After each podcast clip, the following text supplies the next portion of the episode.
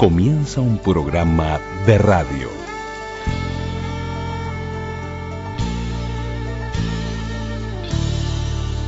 Un programa de radio. Un programa de radio. Radioactividades. Radioactividades.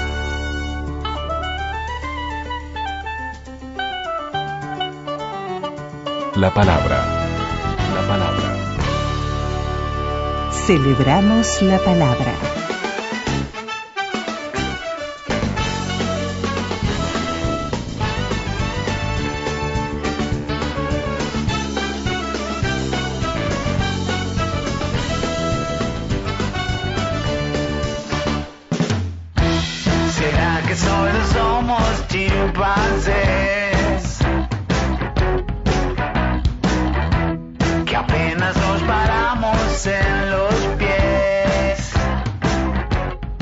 Comenzamos en domingo, en este 5 de septiembre, radioactividades con Níquel.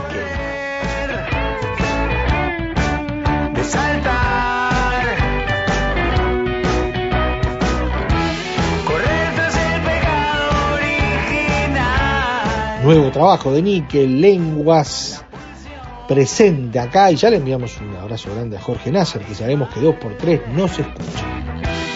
¿Será que solo somos chimpancés? Nos vamos por las ramas otra vez.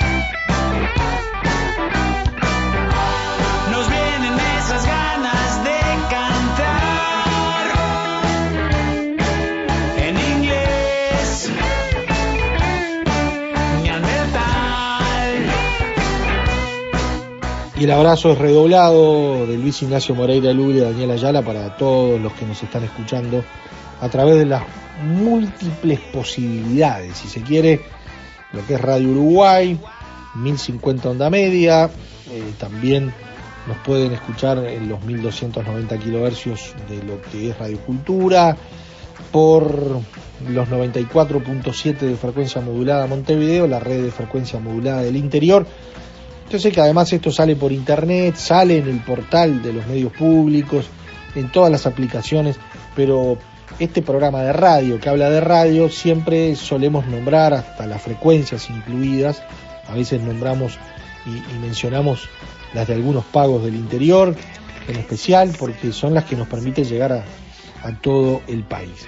Y en el día de hoy eh, vamos a hablar de entre casa porque a través de, de lo que es este 2021 y la radio y los nuevos desafíos de las radios públicas, a partir de mañana comienza Radio Cultura.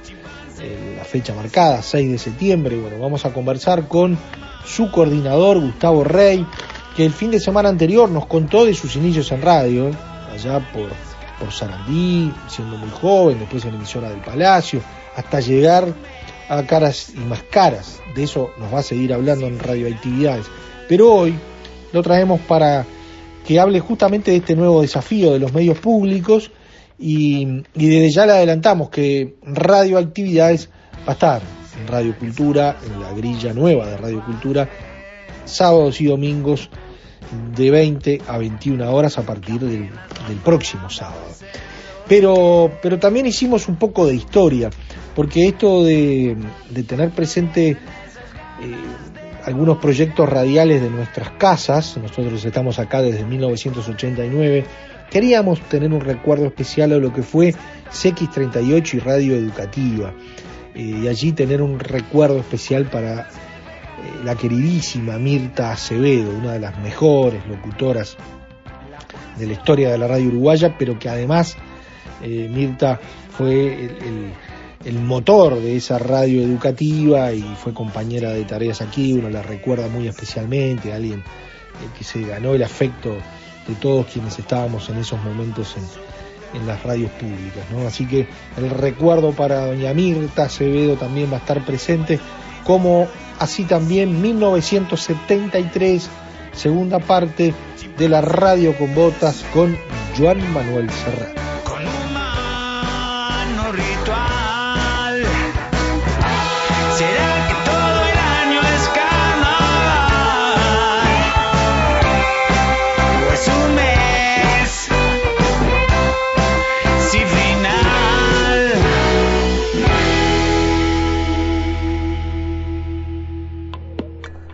Correo arroba radioactividades.org. Facebook, Radioactividades. Twitter, arroba reactividades. Arroba Reactividades.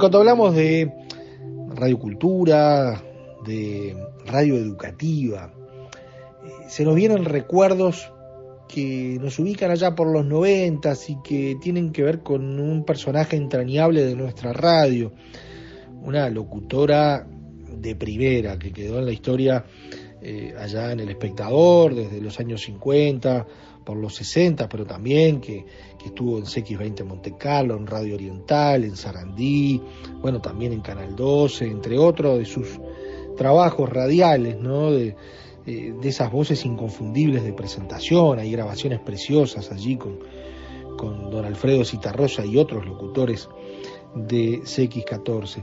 Pero por los noventas, Mirta Acevedo fue un puntal de, uno de los proyectos radiales de estas casas y de, de, esta larga historia que tienen las radios públicas, Otrora Sodre, CX38 Radio Educativa. Doña Mirta Acevedo. Me refrescó la memoria una entrevista cuando luego me llegaron mensajes de la gente que estaba viendo el programa y entre ellos, entre muchos de los mensajes que llegaron, había de compañeros míos de primaria, porque yo cursé la escuela pública, y todos mis estudios son eh, a través de la enseñanza pública, ¿no? Y recordaba mis años de escuela. Y, respondieron eh, compañeros de la escuela de aquella época y recordaban a la Mirta que en los momentos de las fiestas de la escuela siempre Mirta leía las cosas de Artigas, las cosas del Día de la Madre, las cosas del día de no sé qué, y siempre a la voz se ve que ya nací obviamente con esta voz, ¿no? Y leía bien porque siempre me gustó aún de chica leer y de escuchar tanto la radio, se ve que era como la persona indicada para todos los años de escuela leer el versito correspondiente a ese día y a ese momento. Hasta que pasaron los años y seguí con mi trabajo, con mis estudios liceales y demás, y mm, a un amigo de casa, una persona bastante cercana que era radioaficionado, o sea que tenía buen oído para las voces, me dijo, hay un concurso para locutores en Radio Carve, ¿por qué no te presentas? Y yo que no tenía mucha idea de lo que era la historia, fui y me presenté. Vivía muy cerca, yo vivía en Cerro Largo y Río Negro. Y entre Río Negro y Julio Herrera. Y Carve, ¿a dónde estaba? Estaba, mejor dicho, ¿dónde está? Eh, fui y me presenté muy, muy, con la frescura de los 17 años o la inconsciencia de los 17 años, como quieras llamarle. Eh, y éramos como 120. Y fui ganando las etapas. Primero era la voz, después más cosas, después más. Fueron como cuatro o cinco pruebas hasta que finalmente me llegó una nota diciendo que yo había ganado el concurso. Viva Carmen, viva América, y viva la libertad. Eso motivó que yo me sintiera un poco la reina de la chatarra, yendo a las novelas brasileras, y creía que, bueno, era una barbaridad. 17 años, imagínate lo que puede ser eso. Y no, nada, me tuvieron un mes encerrada en un estudio ciego, enseñándome la dicción, la vocalización, mejorando todas esas cosas que había que pulir grandes maestros de la época. Y recién después de un mes de trabajar ocho horas, porque empezaron a pagar desde el momento en que estaba grabando y no salía al aire. Y, bueno, y recién después salía al aire cuando ellos entendieron que estaba madura para salir. Una época que se entraba por concurso, riguroso donde todos los que luego estábamos trabajando, el sueño del pibe era ser locutor del Sodre. Pero nuestras respectivas culturas no llegaban a lo que exigían aquellos concursos del Sodre, donde había que reconocer los instrumentos musicales por medio del oído, de la vista, saber la diferencia entre una soprano y una contralto, simplemente con escucharla, sin tener otro dato. Es decir, las cosas que la cultura nuestra no nos daba. Entonces quedó así, en, en el sueño de de Cristina, de Américo Torres, de Mazul Fernández, de Guillermo Liscú, de Julio Cabó quizás también, de tanta gente, el sueño de ser locutor del Sodre, cosa que nunca llegamos a hacer.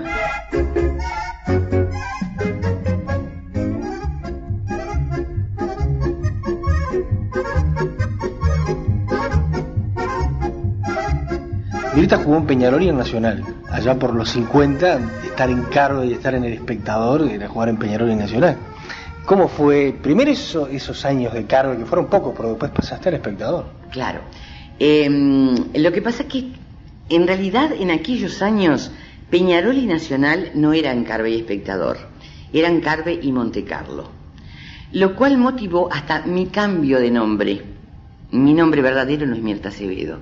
Mi nombre verdadero es Mirta González Feal Acevedo Santa María.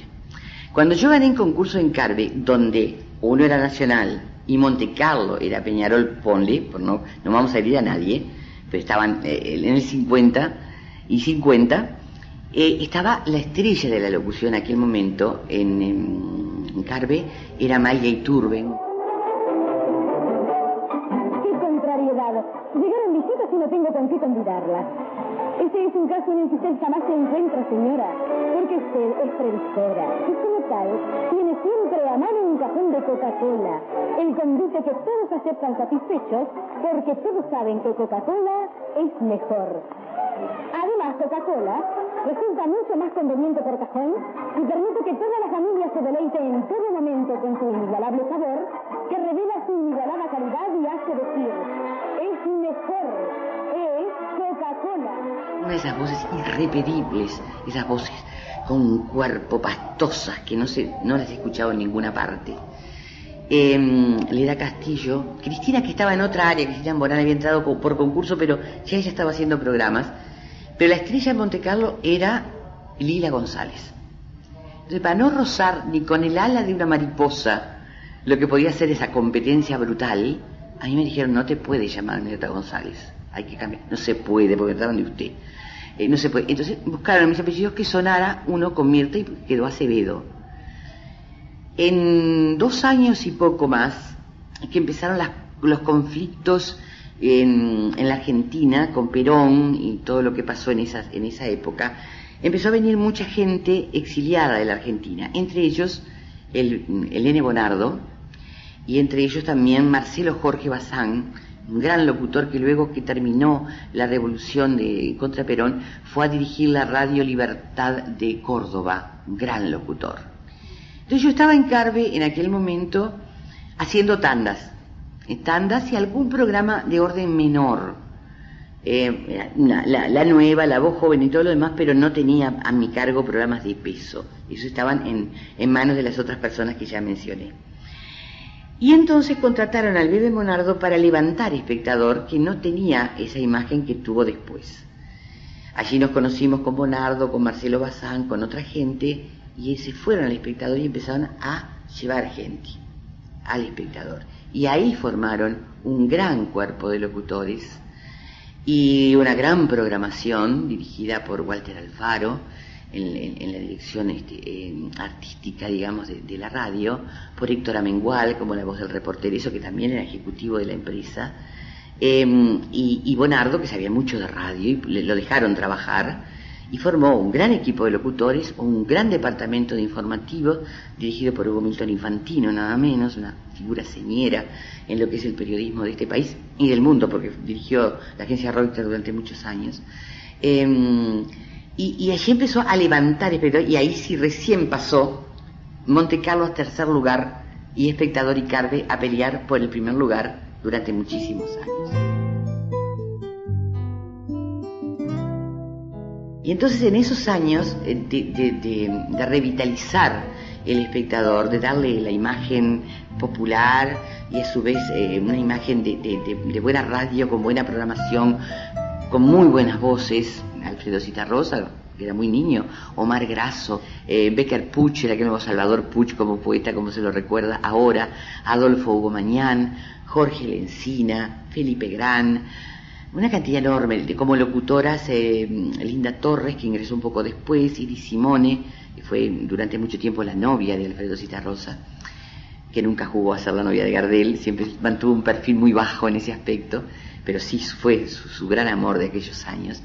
Y entonces empezaron todos los programas musicales, y entonces eh, este hombre, Walter Alfaro, con un oído finísimo, decía de Walter Alfaro, y eh, de pronto él decía, eh, nos llamaba de pronto a los locutores y decían, "Ah, vamos a escuchar esta cinta. ¿Qué les parece esta, esta mujer, esta muchacha puede ser, no? Y sí opinábamos, todos parecíamos un poco de tormenta de ideas, trabajábamos muy en comunitariamente, y a la última opinión que él pedía, aunque realmente él era el director, pero la pedía, y esa muchacha era Mercedes Sosa. Y luego venía otra cinta, como lo que hoy diríamos un demo, pero nada, en cinta o en discos chicos de, de pastes de, de, de 33. Y estos muchachos me parece que pueden andar muy bien. Eran los olimareños. Y así, permanentemente, fuimos eh, ingresando y viendo nacer, los que aquellas épocas, aquella década brillante, del 50 al 60, estas figuras con un gran director artístico que decía, estos muchachos pueden ser. Y eran Anselmo Grau, y eran, como lo iba como di, y era Elsa Suárez, una brasilera espléndida, que después se dejó de, de, de, de escuchar. Eh, y era muchísima gente y eran también los locutores que aparecía alguien que podía tener buena voz y entonces hacían una especie de cast, no de casting, pero de prueba con los que ya estábamos y entró Mullins en, en, espectador en aquel momento que luego se dedicó también a la parte de venta y a levantar la producción la parte de ventas. Y los programas de entretenimiento y los programas de preguntas y respuestas y se le dio otra dinámica a la radio y a Carve le costó mucho. Porque claro, ser primero siempre cuesta, después mantenerse. Siguiente es una producción Michael Smith. Conduce Adolfo Hugo Mañán.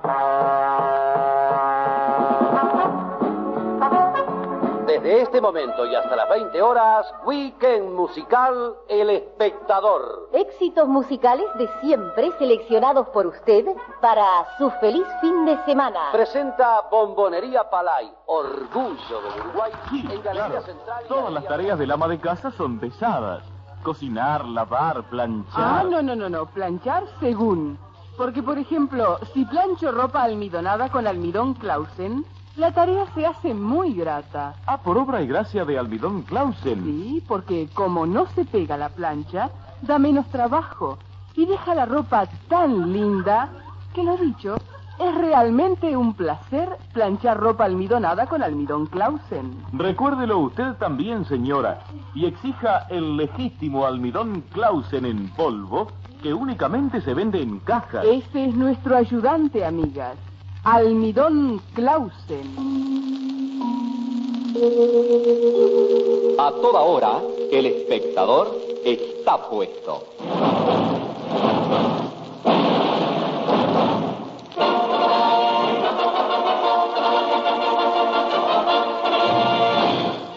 Informa el espectador.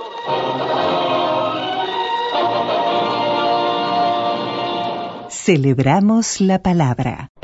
Facebook, Radioactividades, Radioactividades, Twitter, arroba reactividades.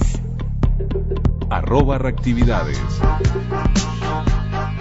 Y ahora en radioactividades nos enfocamos en los 1290 kilohercios de la onda media y de un proyecto de estas radios públicas. Es Radio Cultura, que se inicia mañana, 6 de septiembre, en, en nuestras radios, en estos medios públicos, y conversamos con su coordinador, con Gustavo Rey.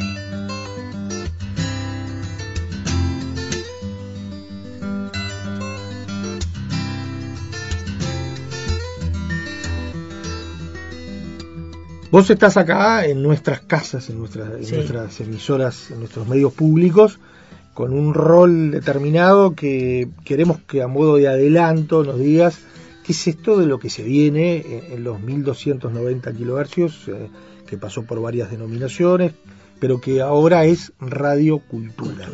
Eh, ¿Qué va a pasar? Como adelanto, porque sabemos que está en una etapa de- aún de preparación, Sí. pero, pero en definitiva después capaz que te, te- te convocamos para que nos cuentes bien. Dale. Pero ¿qué desafío es este para vos y para la radio? Bueno, un desafío lindo es que es una radio de donde la palabra cultura va a estar presente de la mañana hasta la noche, ¿no? Con programas culturales. Radio Cultura, una radio con cultura propia.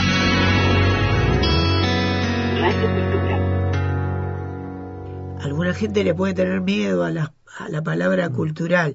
A ver, palabra cultural, sí, eh, nada de la cultura nos va a ser ajeno, pero ¿qué, ¿qué quiere decir? ¿Que hay reflexión en el pensamiento? Sí, la cultura es eso. El mundo de los pensadores ha pasado a ser también un mundo que hace nuestras culturas, nuestras bibliotecas, nuestras discotecas, nuestras cinematecas, ¿no? Eh, la danza, la ópera, eh, el ballet, todo lo que en algún momento fue parte de nuestra cultura uruguaya y capaz que para pocos, luego no fue para tan pocos, también va a estar presente, ¿no? Y también va a estar presente programas que son clásicos también ya de, de, de los medios públicos. Efecto mariposa, el tunguelé, la máquina de pensar, tormenta de cerebros, el mural, eh, par de reinas, bueno, estaban la 1290, que son programas culturales. Efecto mariposa. A partir del 6 de septiembre, de lunes a viernes a las 14 en Radio Cultura, 1290 AM y en mediospublicos.ui. Radio Cultura. El Tungelé. A partir del 6 de septiembre, de lunes a viernes a las 16 en Radio Cultura, 1290 AM y en mediospublicos.ui. Radio Cultura. Programas musicales como eh, también el programa de Fra de Música Maestro, el de Demian Caula, que es más de rock, Rock and Rock Experience, ¿no?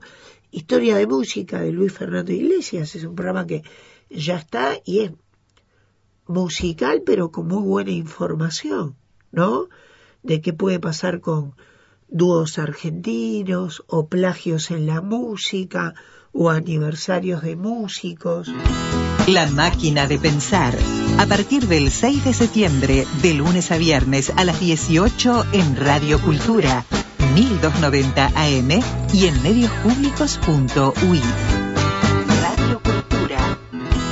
Tormenta de Cerebros.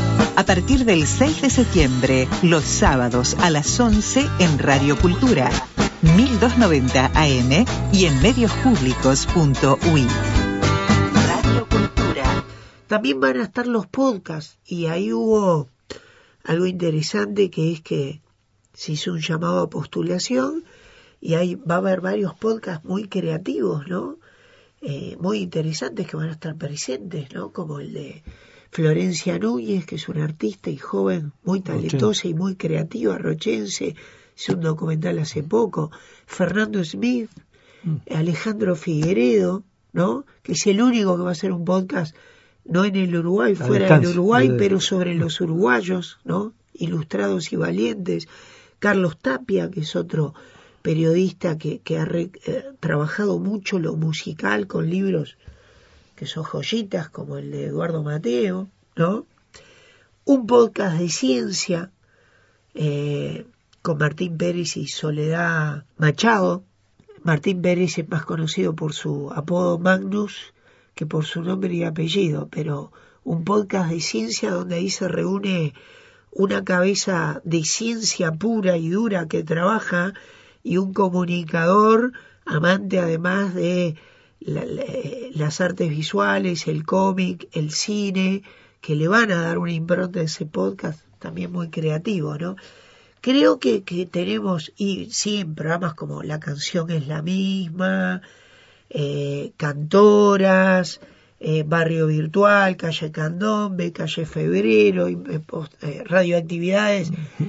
Ahí estaremos. Creo que lo lindo Va a estar lindo escucharlos la caída de la noche con una recepción capaz que... Con, todo, con todo gusto. ¿Y Gustavo Reino? Radio Cultura, una radio con cultura propia. Radio Cultura.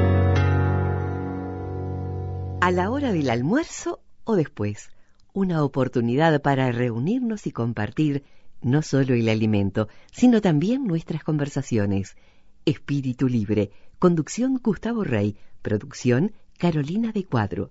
De lunes a viernes, de 13 a 14. Radio Cultura y mediospublicos.uy.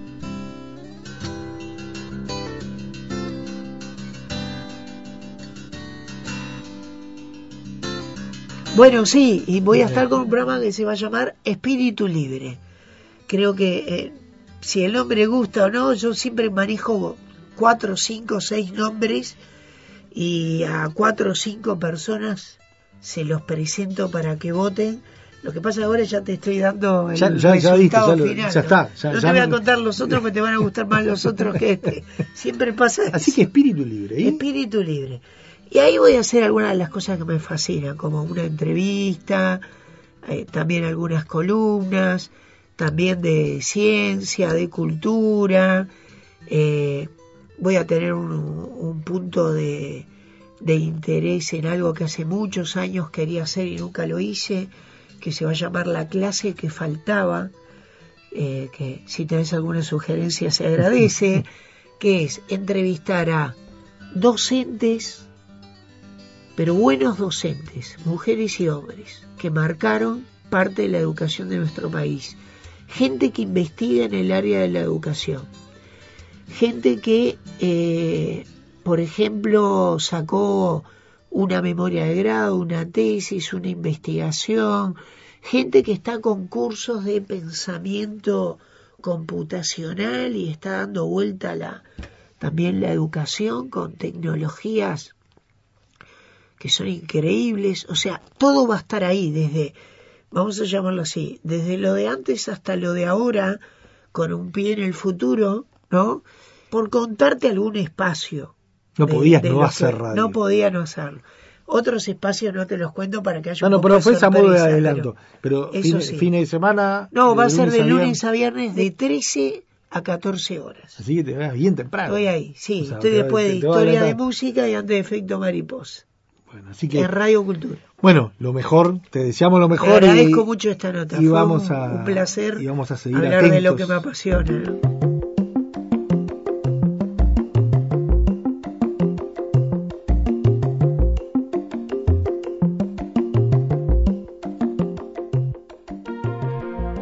Hola, les habla Diego Barnabé. Los invito a viajar conmigo en la canoa de lunes a viernes de 9 a 11 junto a Fernanda Gómez en producción, aquí en Radio Cultura. Serendipia es encontrar algo valioso e inesperado mientras está buscando otra cosa. De lunes a viernes, de 11 a 12, Malena Rodríguez se adentra en la trama de la creación, con producción de Fernanda Gómez. Serendipia, todo por descubrir. Escucha Cultura en mediospublicos.uy. Radio Cultura. Alejandro Figueredo, Carlos Tapia, Soledad Machado y Martín Pérez, Florencia Núñez y Fernando Smith. Mundo Podcast en Radio Cultura de lunes a viernes de 20.30 a 21. El mural. El mural. A partir del 6 de septiembre, los domingos a las 11 en Radio Cultura. 1290 AM y en mediospublicos.uy. Radio Cultura. Una radio con cultura propia. Facebook, Radioactividades. Twitter, Twitter. Arroba reactividades. arroba reactividades. Y ahora nos vamos al año 1973. Nos ubicamos con la radio con botas, con Joan Manuel Serrat en las historias de ese año.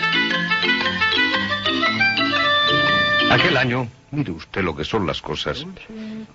El Nobel de la Paz fue a parar a manos del secretario de Estado norteamericano Henry Kissinger. I hope with all my heart that Mr. Nixon will not now permit General Two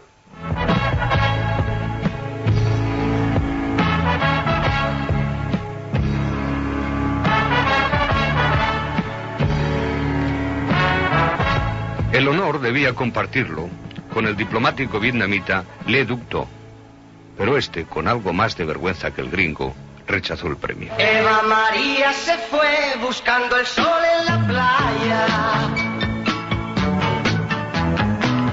su maleta de piel y su bikini de rayas. Ella se marchó y solo me dejó recuerdos de su ausencia. Sin la menor indulgencia, Eva María se fue. Eva María no fue la única en lucir su palmito aquel año. También Amparo Muñoz, futura Miss Mundo, dejó boquiabierto al jurado que este año le concedía el título de Miss España. Este año ha sido Lanzarote en las incomparables Islas Canarias el punto donde se han dado cita las guapas de España para acudir al muy difícil y delicado concurso en el cual se determinaría la que a juicio del jurado debe representar a nuestro país en el certamen europeo. En los días que le precedieron, las aspirantes a Miss España tuvieron ocasión de contemplar las naturales hermosuras del paisaje de la isla, cabalgando en los cachazudos dromedarios. Y por fin llegó el momento, repetimos que peliagudo, en el cual había que señalar la triunfadora. Y recalcamos lo de la complicación, ya que a nadie se le escapa lo dificilísimo que es en estos casos intentar administrar justicia ante tal ramillete de guapas. El jurado finalmente consideró acreedora al título de Miss España 1973 a la bonita malagueña señorita Amparo Muñoz Quesada, representante de la Costa del Sol. Pero si el año tuvo un nombre de mujer, este sin duda fue Amanda. Te recuerdo, Amanda, la calle mojada, corriendo a la fábrica donde trabajaba Manuel. La sonrisa ancha, la lluvia en el pelo, no importaba nada, ibas a encontrarte con él, con él, con él, con él, con él. Son cinco minutos, la vida es eterna en cinco minutos.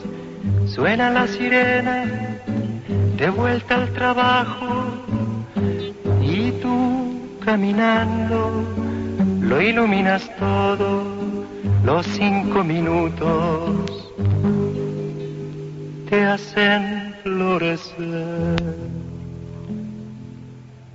Te recuerdo, Amanda. Víctor Jara la cantó por última vez el 16 de septiembre de 1973 en el Estadio Nacional de Santiago de Chile, convertido en campo de concentración por Pinochet.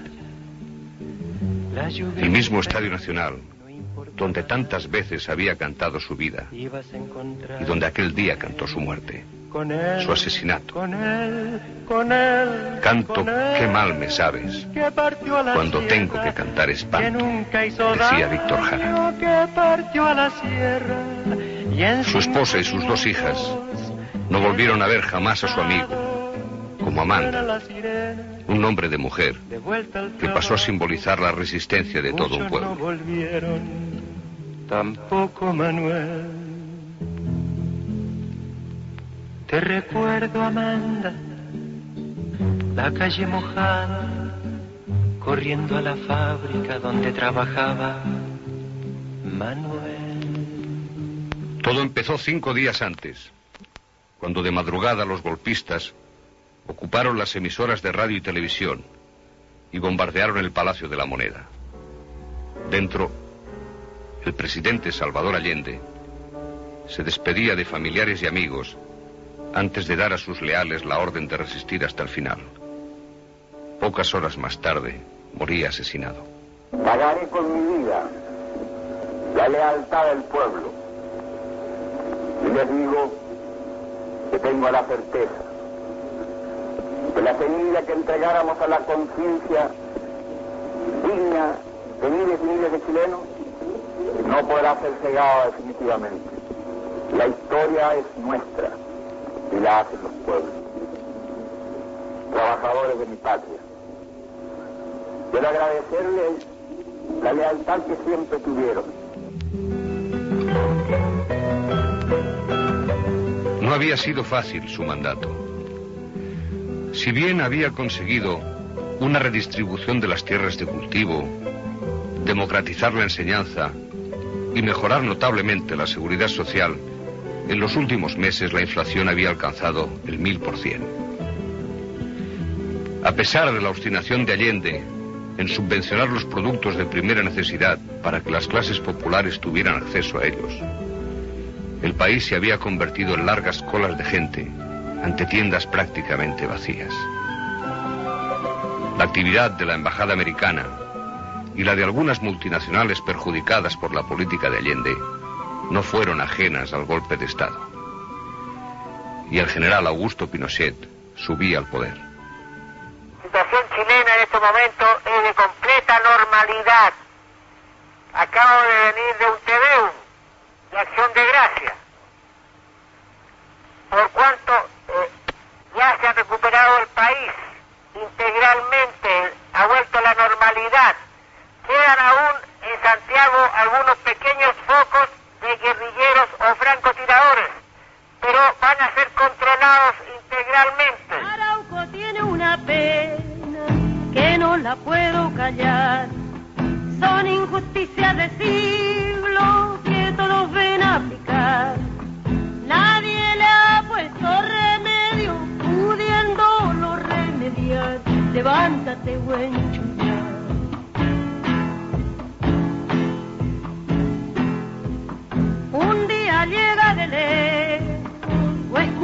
conquistador, buscando montañas de oro que el indio nunca buscó.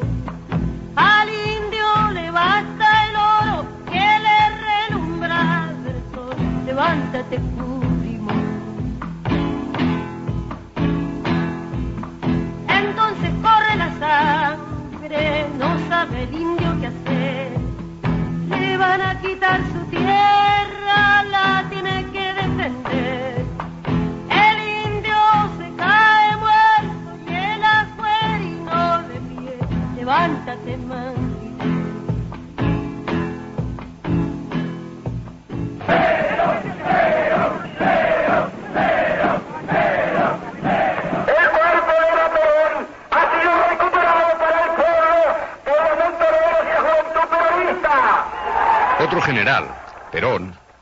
también volvía al poder. En marzo, tras el primer recuento de votos, se confirmaba la clara victoria peronista del binomio Cámpora-Solano-Lima en las elecciones argentinas. Los peronistas habían acudido al comicio bajo las siglas del Frejuli, el Frente Justicialista de Liberación, y con el eslogan Cámpora al gobierno, Perón al poder. Así pues, el 20 de junio, Perón regresó en aires de multitud, en una de las jornadas más sangrientas del peronismo, cuando mientras esperaban a su líder, francotiradores cazaban a la gente como conejos y los colgaba de los árboles con alambre de púas. Cerca del aeropuerto de Ceiza quedaron más de 300 cadáveres y a la Casa Rosada regresaba un hombre viejo y solo. Bueno, comienzo por decirle que no estoy eufórico porque ya los años y la experiencia me han quitado, decimos, los entusiasmos que suelen ser juveniles más bien que seniles, como los de los viejos. Eh, sin embargo, estoy muy satisfecho de los resultados que ponen en evidencia que el trabajo realizado por nosotros durante muchos años ha cristalizado en la opinión pública. Nuestro interés fundamental ha sido colocar al pueblo como protagonista de la historia argentina. Y ese pueblo ha demostrado en estas elecciones que es realmente el protagonista de su propia historia. soledad es tan tierna como la amapola que vivió siempre en el trigo sola sin necesitar de nadie ay mi soledad soledad es criatura primorosa que no sabe que es hermosa ni sabe de amor ni engaños, ay mi soledad.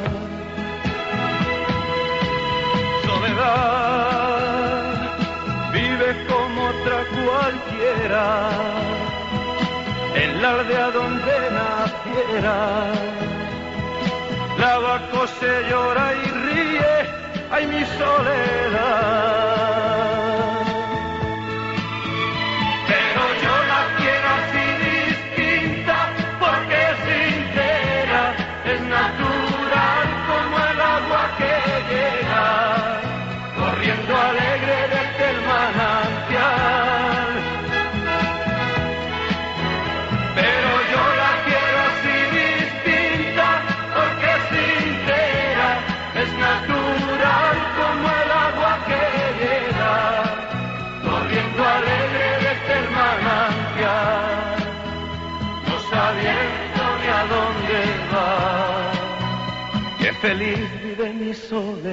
El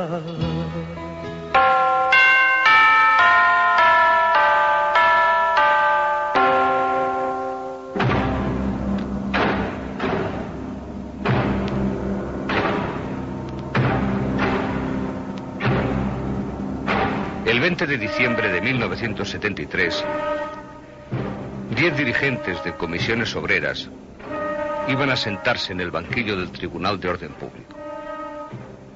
Era el llamado Proceso 1001.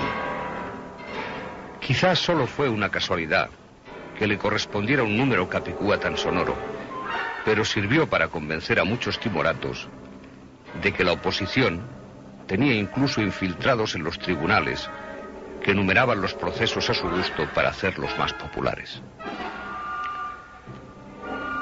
Para protestar contra el proceso 1001, cuya vista comenzaba aquel día, se habían convocado manifestaciones y huelgas en toda España.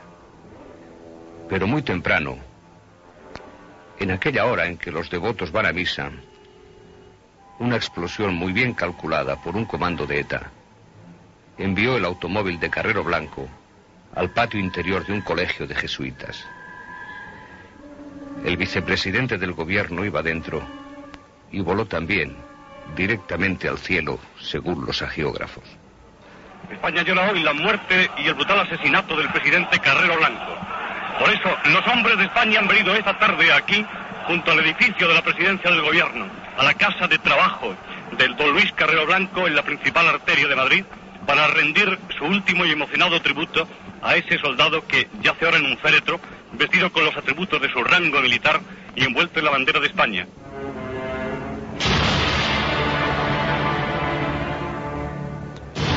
Marcelino Camacho, Nicolás Sartorios y sus compañeros se sentaron ante los magistrados del TOP, Tribunal de Orden Público, mucho más inquietos de lo que esperaban.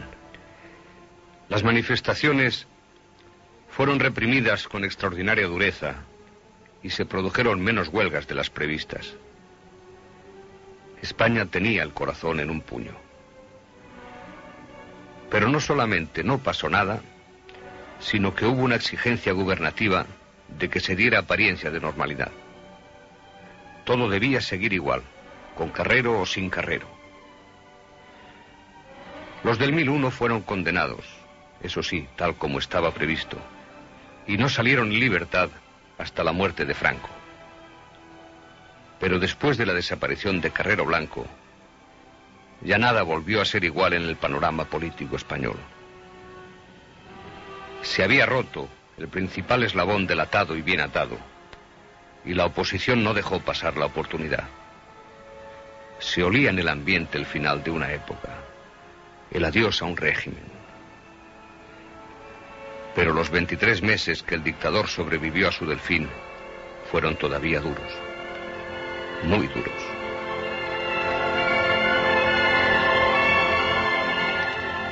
El 9 de junio, el almirante Luis Carrero Blanco había jurado su cargo de presidente del gobierno, responsabilidad que Franco había acaparado a lo largo y ancho de sus años de permanencia en el poder. Carrero había aceptado el cargo por cinco años. Pocos días más tarde, en su cesta de Navidad, el tradicional discurso de fin de año, el caudillo glosaba la figura de su amigo y colaborador a lo largo de tantos años y lo hizo con voz trémula y entrecortada. El general ya no tenía quien le escribiese. Españoles, sean mis primeras palabras de reconocimiento público a la serenidad, la adhesión y la confianza que el pueblo español me ha ofrecido con motivo del criminal atentado de que fue víctima nuestro presidente de gobierno, y funcionarios que le acompañaban, caídos en el cumplimiento de su deber. El dolor de todos es hoy el dolor de España. No quiero daros expresión más elocuente de su gran figura que los 32 años de directa y generosa colaboración durante los cuales demostró su permanente fidelidad a los principios del movimiento nacional y su lealtad acrisolada hacia la patria. Su muerte ha sido, como fue toda su vida y su obra, un acto más de entrega a España. Esta cobarde agresión, nacida de un espíritu insolidario y anárquico, no ha sido dirigido solamente contra el presidente del gobierno, sino contra la misma sociedad española, contra la paz y el orden de nuestra patria.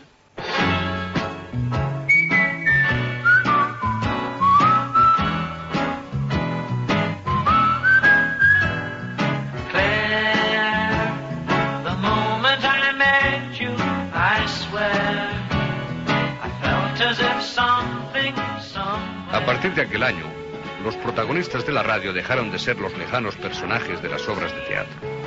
Desapareció el famoso teatro del aire, lamentablemente para nunca más volver. Y se iniciaron los espacios que dependían de un solo conductor. El programa estrella de las mañanas de Radio Nacional llegaba a Luis del Olmo.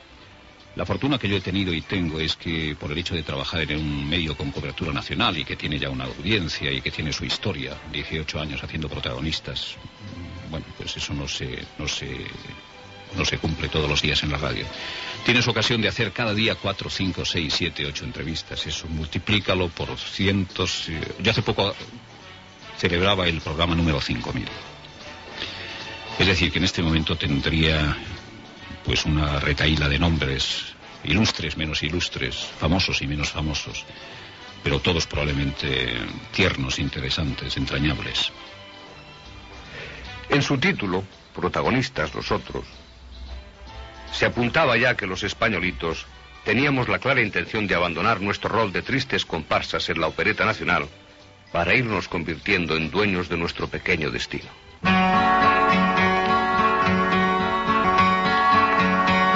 Llamaba Charlie, la encontré en la calle tendida y lloró de hambre.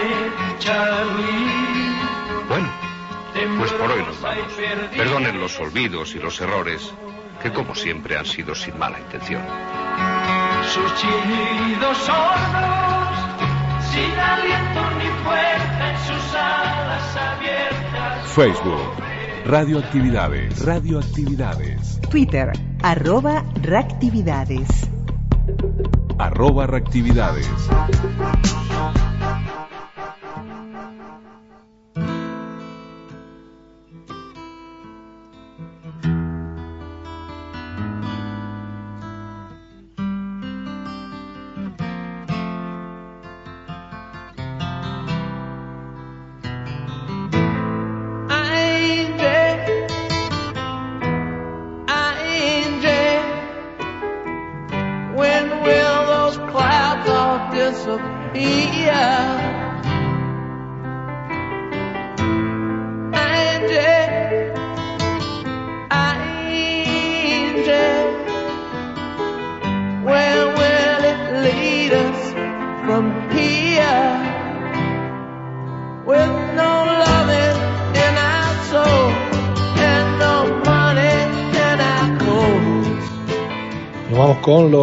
Rolling Stones y, bueno, la posibilidad de escuchar sonidos de esos años a través de la radio con botas que finalizó en este 1973, el próximo fin de semana 1974, pero el próximo fin de semana es con Radio Uruguay, Radio Actividades en los 1050 94.7 y la red de frecuencia modulada del interior de 12 a 13. Pero además ya le anunciamos ayer y hoy en la introducción, Radioactividades es parte de la grilla de Radio Cultura los sábados y domingos de 20 a 21 horas. Así que es otra chance que tienen de poder escuchar esta propuesta radial.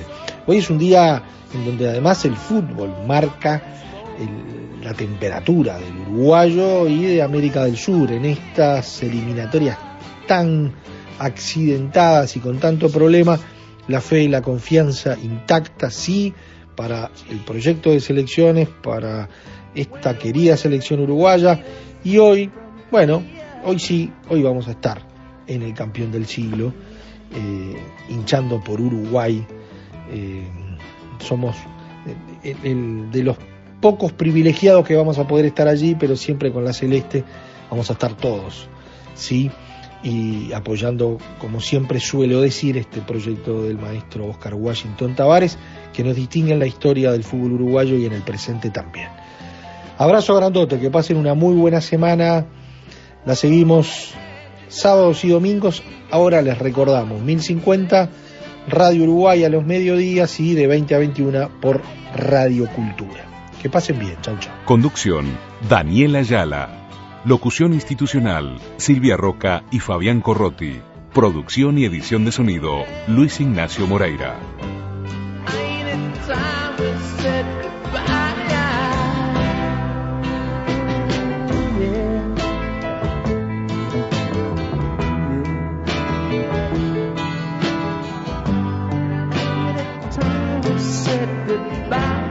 Celebramos la palabra.